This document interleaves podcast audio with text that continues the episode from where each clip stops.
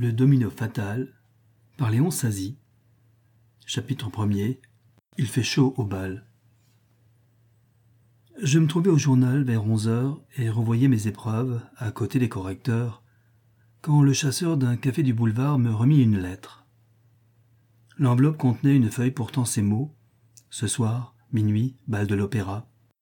Et pour signature un gribouillage que je reconnus être celle convenue entre nous de Martin Numa. C'était donc à l'opéra qu'il voulait me voir, et à l'heure dite, j'errais dans les couloirs du théâtre, serrant au passage des mains d'amis, n'ayant pas l'air de m'amuser plus que les autres dans cette fête, ni cependant d'être autrement préoccupé ou de chercher quelqu'un dans la foule.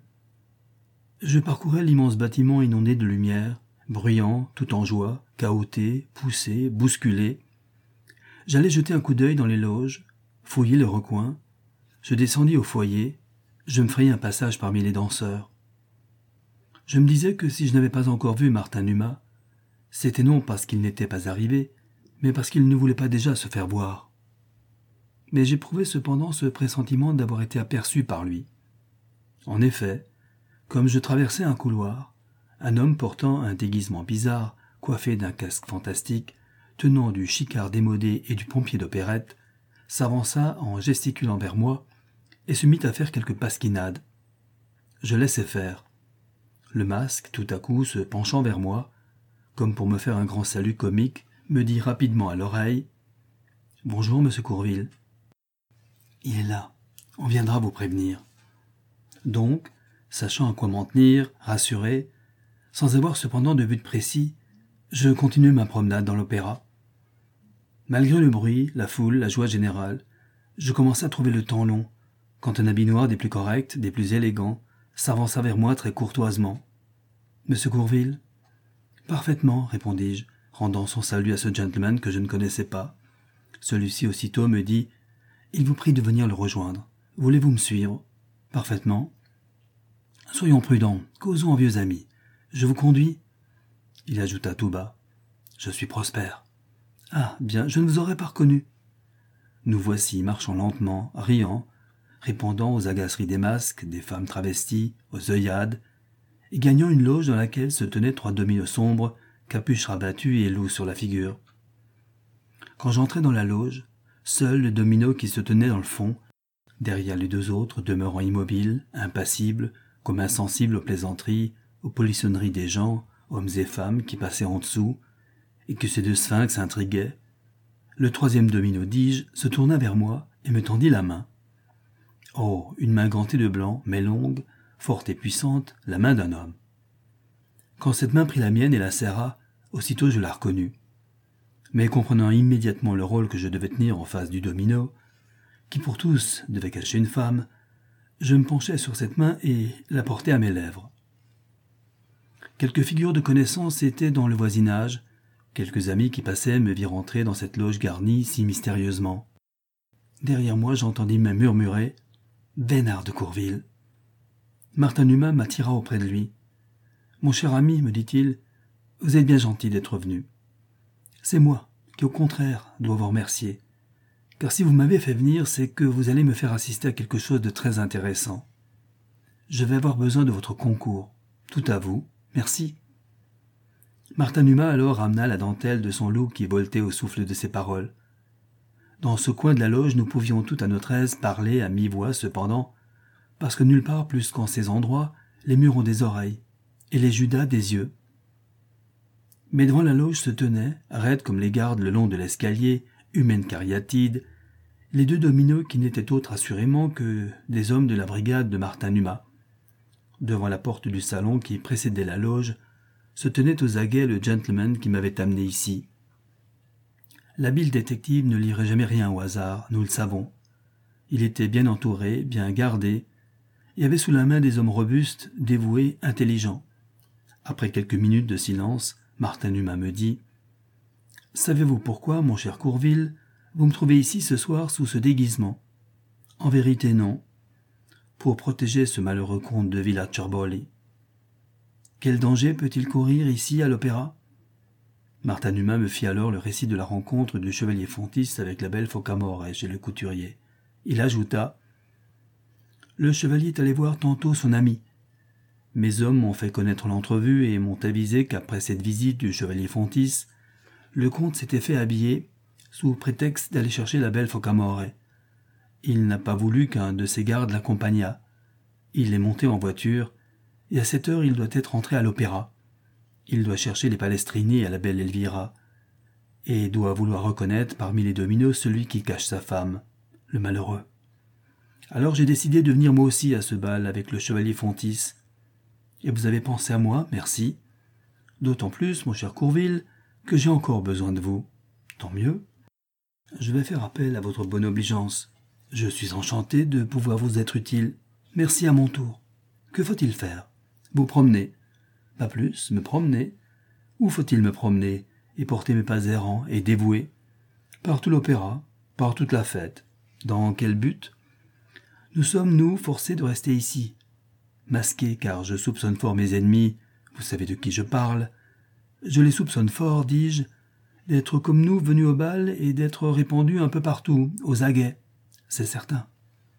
Si, comme je le suppose, il y a quelque chose de tramé, quelque coup organisé contre le comte des Cerboli, nous ne pourrions sortir d'ici sans être reconnus aussitôt, et l'affaire serait manquée pour nous. Nous serions brûlés comme nous l'avons été à Vilaine. Très juste. Mais vous, vous n'êtes pas dans le même cas, bien qu'on connaisse l'amitié qui nous unit. En effet, que me demandez-vous? Tout simplement ceci. Vous connaissez suffisamment la belle Elvira Focamore. Assez pour la deviner à sa haute stature, à son timbre de voix, même sous son domino, je l'espère. Elle doit être dans quelque loge. Reconnaîtriez-vous également un de nos espions habituels? Peut-être. D'un autre côté, il y a le comte di Villacerboli. Lui, jaloux, venu là sans qu'on se doute de sa présence, venu pour surprendre sa femme, pour voir avec qui elle se trouve, ce qu'elle vient faire ici, en cachette, pourquoi elle lui a menti. Le comte di Villacerboli, d'après l'affirmation du chevalier, et c'est mon sentiment, n'est pas un homme à se cacher sous un déguisement.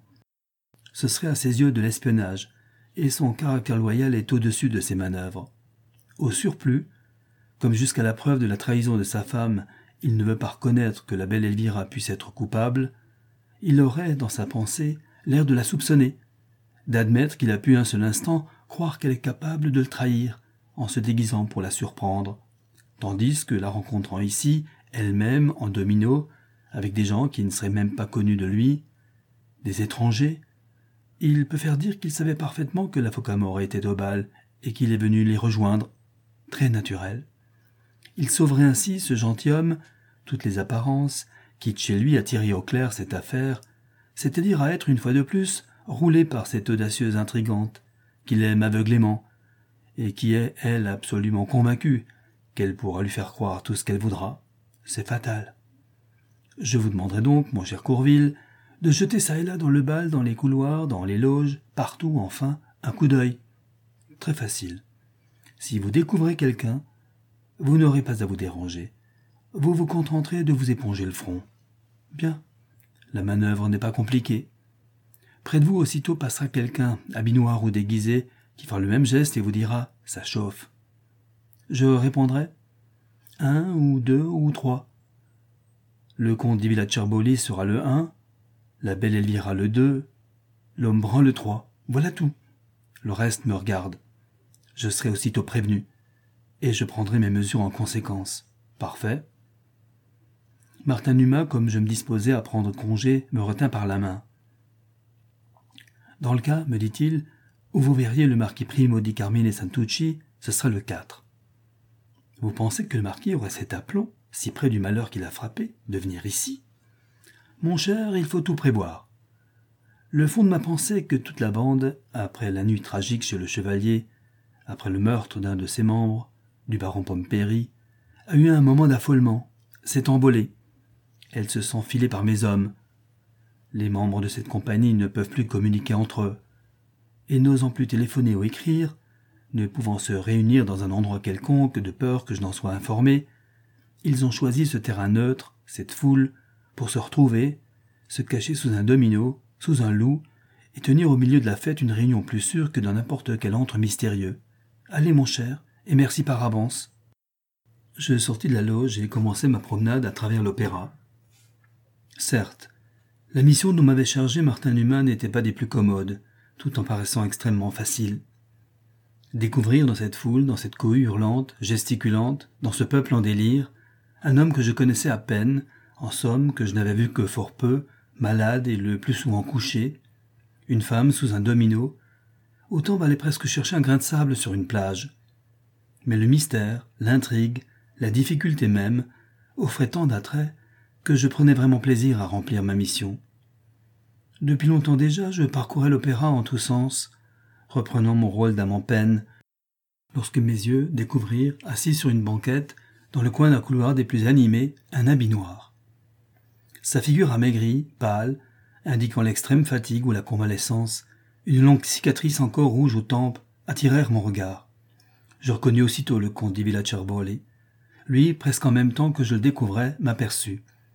Sa figure devint plus pâle, puis se couvrit de rouge. Il tourna les yeux comme pour faire celui qui ne m'avait pas vu. Je compris qu'il ne lui serait pas agréable que j'allasse le saluer, lui dire quelques mots, m'enquérir de sa santé. Je passai donc. Deux ou trois pas plus loin, je levai mon mouchoir pour m'éponger le front. À côté de moi, presque aussitôt, un homme en habit noir en fit autant.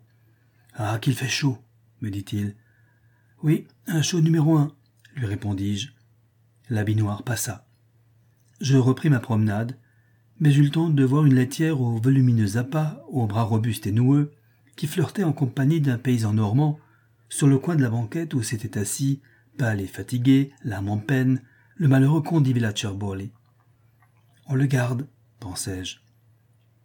Martin Humain ne s'était pas trompé en présumant que dans ce bal, une réunion de ces conspirateurs se tenait. Quel nouveau coup ces gens préparaient-ils? C'est ce que Martin Numa, je le savais, se proposait de tirer au clair très prochainement, mais il était flagrant que la réunion avait lieu dans le bal en ce moment. Comme je passais dans un des couloirs sur lesquels s'ouvrent les loges, près de moi, une porte tout à coup s'ouvrit.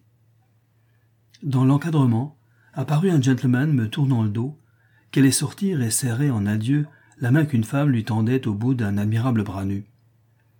Le gentleman portait à ses lèvres cette main, se penchait vers elle, la femme, qui même assise me paraissait grande, regardait par-dessus la tête de celui dont elle recevait l'hommage.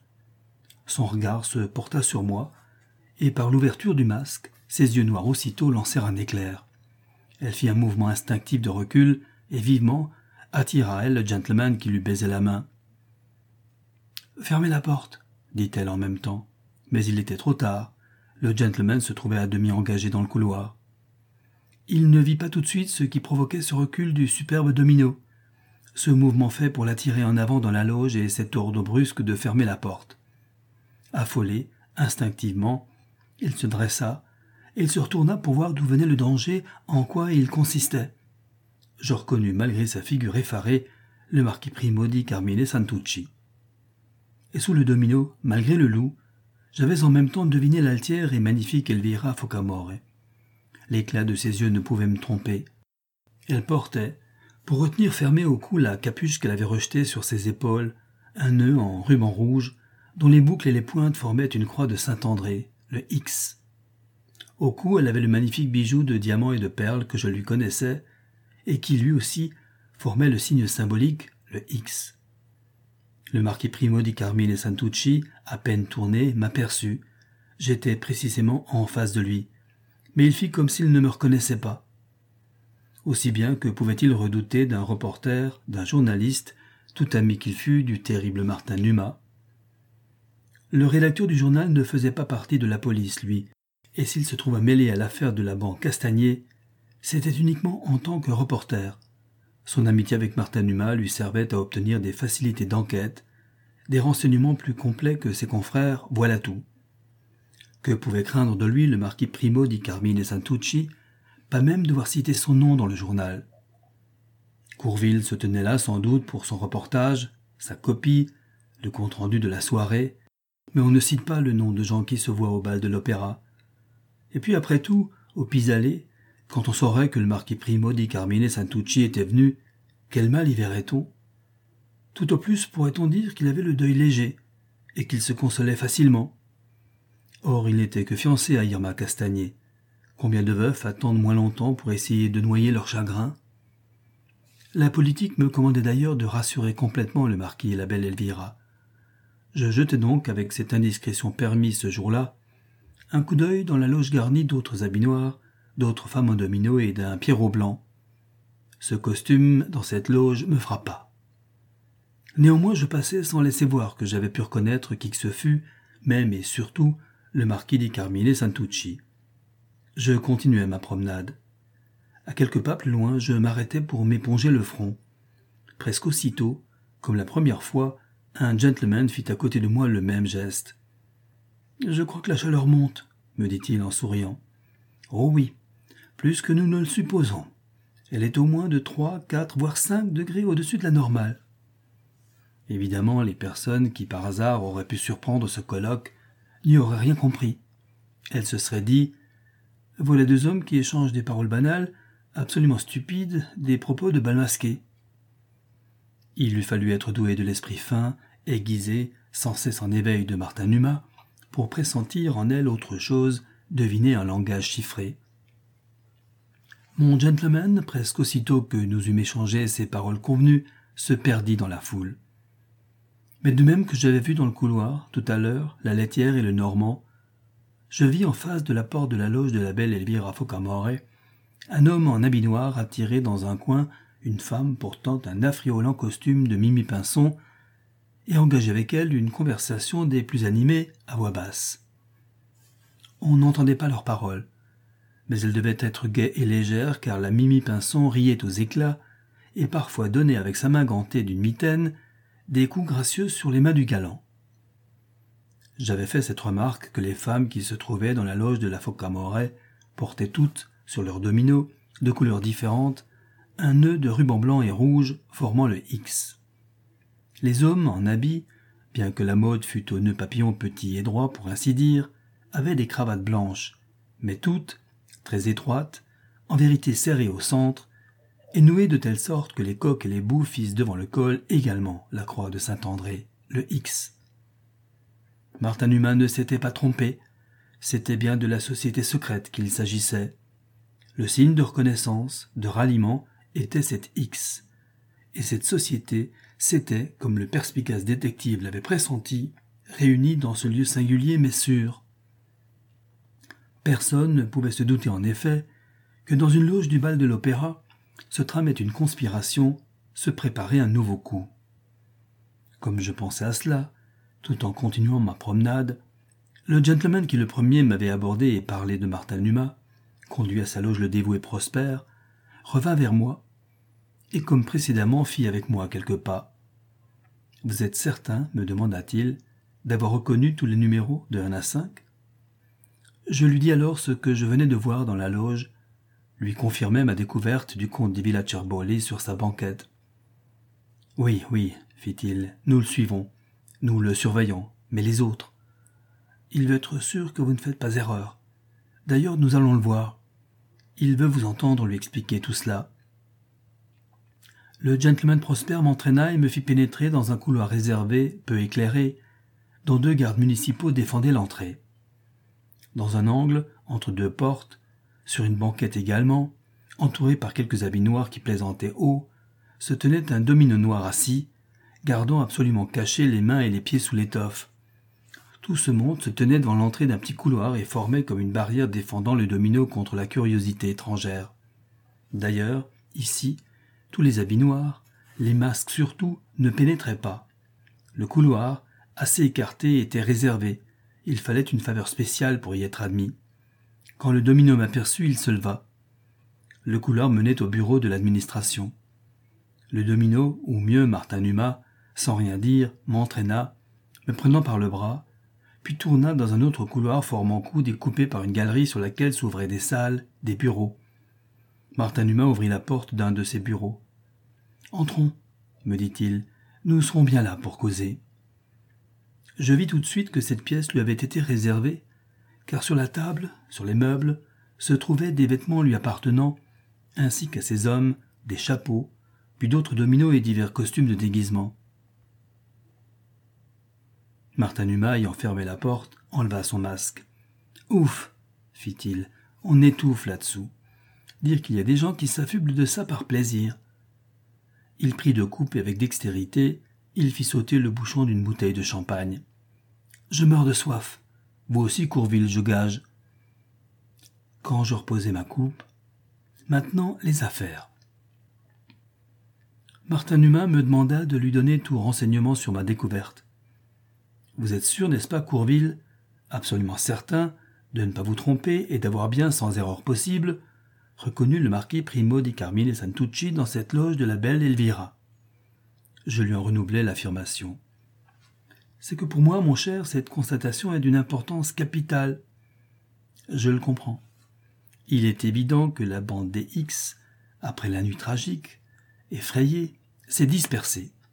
Elle a eu cette idée, se croyant plus surveillée par nous que nous ne pouvons le faire, de se réunir ici pour nous donner le change, nous jouer dans cette loge au bal de l'opéra. C'est certain. Qu'allez-vous faire? Le comte di Villacerboli a été mis au courant par son ami, le chevalier Fontis, de la présence de Focamore au bal. Oui. Le comte di Villacerboli est, comme vous l'avez vu, dans un couloir, affalé sur une banquette, fatigué, malade, se tenant par un effort de volonté qui l'épuise, mais n'ayant plus la force toutefois de continuer ses recherches pour découvrir Elvira. Oui, c'est en effet ce qu'il m'a semblé. Or il veut, c'est certain, la voir, lui parler, éviter le ridicule et le scandale. Il l'apprendra, il acceptera ici toutes ses explications, et en galant homme la ramènera chez lui sans laisser rien percer de ses sentiments de jalousie, d'indignation. Pauvre homme. Ce sera évidemment pour lui un moment cruel. Mais il le subira comme une opération nécessaire, qui vous prive d'un membre, mais sauve votre vie. Je vais donc épargner de nouvelles fatigues au comte di Villacerboli et le faire conduire par un de mes hommes jusqu'à la loge de la belle Elvira, le mettre en sa présence. Et nous nous trouverons là, le chevalier Frontis et moi, quand cette rencontre aura lieu. Ce sera un moment décisif. J'ai bon espoir qu'après cette entrevue, cette découverte, le comte commencera à être moins aveuglé devant cette femme, et qu'il écoutera ce que lui dira son ami, le chevalier Fontis, ce que moi-même je lui apprendrai, et qu'il se décidera à prendre des mesures, peut-être même à me révéler le vrai sens de ces mots mystérieux, le marquis Primo di Carmine et Santucci est double.